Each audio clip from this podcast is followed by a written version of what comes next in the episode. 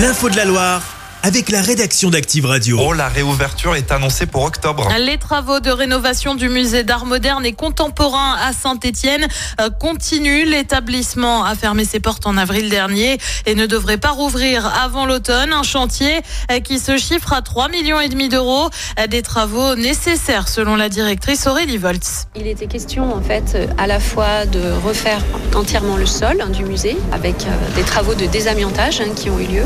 Ensuite, les cimaises, entièrement les cimaises, c'est-à-dire créer aussi un nouveau parcours pour nos visiteurs qui soit plus clair, euh, plus facile à comprendre.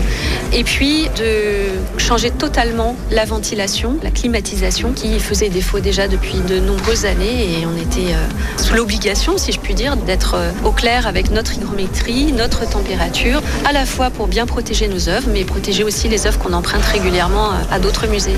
Des propos recueillis par Marny Poyer. L'actu, c'est aussi cet homme retranché chez lui ce week-end du côté de Pouilly sous Charlieu. L'info est révélée par le progrès. Il a percuté le muret d'une agence bancaire et ne s'est pas arrêté. Une fois chez lui, l'homme a menacé de faire usage d'une arme contre les forces de l'ordre.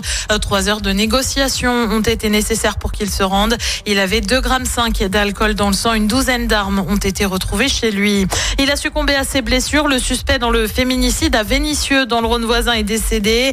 Les faits remontent à ce week-end. L'homme aurait tiré sur son ex-compagne. Un tir accidentel, a-t-il indiqué. Il avait ensuite appelé la police avant de retourner l'arme contre lui.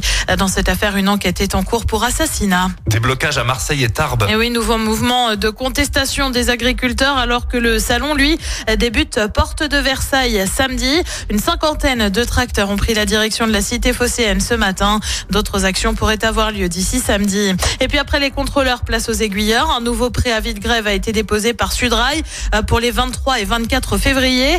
Des perturbations pourraient donc avoir lieu à la SNCF le week-end prochain. Ils dénoncent leurs conditions de travail et une pénurie d'effectifs. Et puis sur la route, ce sont huit mois de travaux qui vous attendent sur la 47 à hauteur de Givors dans le sens Saint-Élion.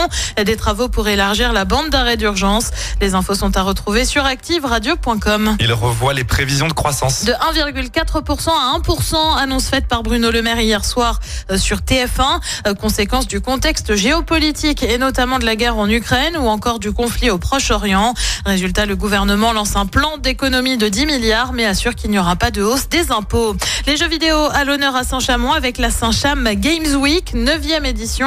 Ça se passe salle Aristide Briand. Au programme des tournois de jeux vidéo, des streamers ou encore des écoles pour ceux qui s'intéressent aux métiers liés à cet environnement. Et puis déjà 12 000 places vendues en moins de 24 heures pour le quart de finale de Coupe de France entre le Puy et Rennes. Match qui se déroulera, vous le savez, dans le chaudron. Les places vont de 8 à 30 euros et sont en vente en ligne euh, depuis hier après-midi. La rencontre, elle a lieu le 29 février prochain à 20h45. Merci beaucoup Clémence. Est-ce que tu es plus fondu ou raclette? Ah, J'adore la raclette.